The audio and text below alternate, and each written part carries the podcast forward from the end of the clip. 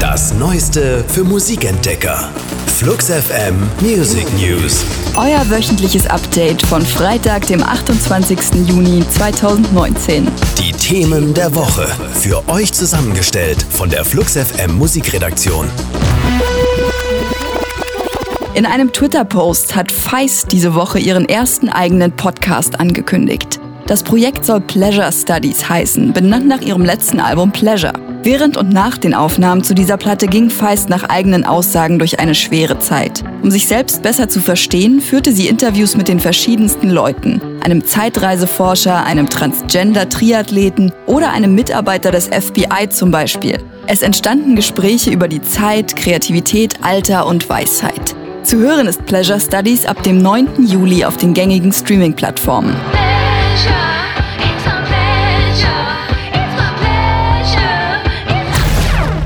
Home Recording ist heutzutage einfacher denn je. Falls ihr trotzdem nicht wisst, wie ihr anfangen sollt, greift euch die Berliner Musiksoftwarefirma Ableton unter die Arme. Auf deren Homepage ableton.com kann jetzt jeder sofort und kostenfrei lernen, digitale Synthesizer zu bedienen. Die Website bringt euch die Grundlagen bei und gibt kleine Lektionen zu den Themenbereichen Beats, Melodie, Tempo und Tonlage, die man auch direkt ausprobieren kann. Unser Track der Woche. Empfohlen von der Flux FM Musikredaktion. 2012 erschienen Alabama Shakes auf der Bildfläche und die Welt lag ihnen zu Füßen. Fans und Kritiker waren begeistert, es gab sogar einen Grammy. Seit 2015 ist es still um die Band. Sängerin Brittany Howard will jetzt solo weitermachen.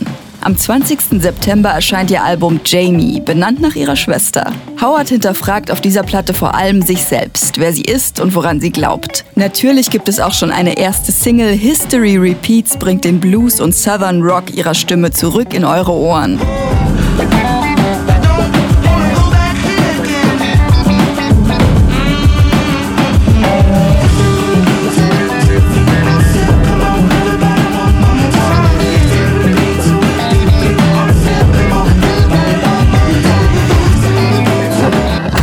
Das waren die Flux FM Music News.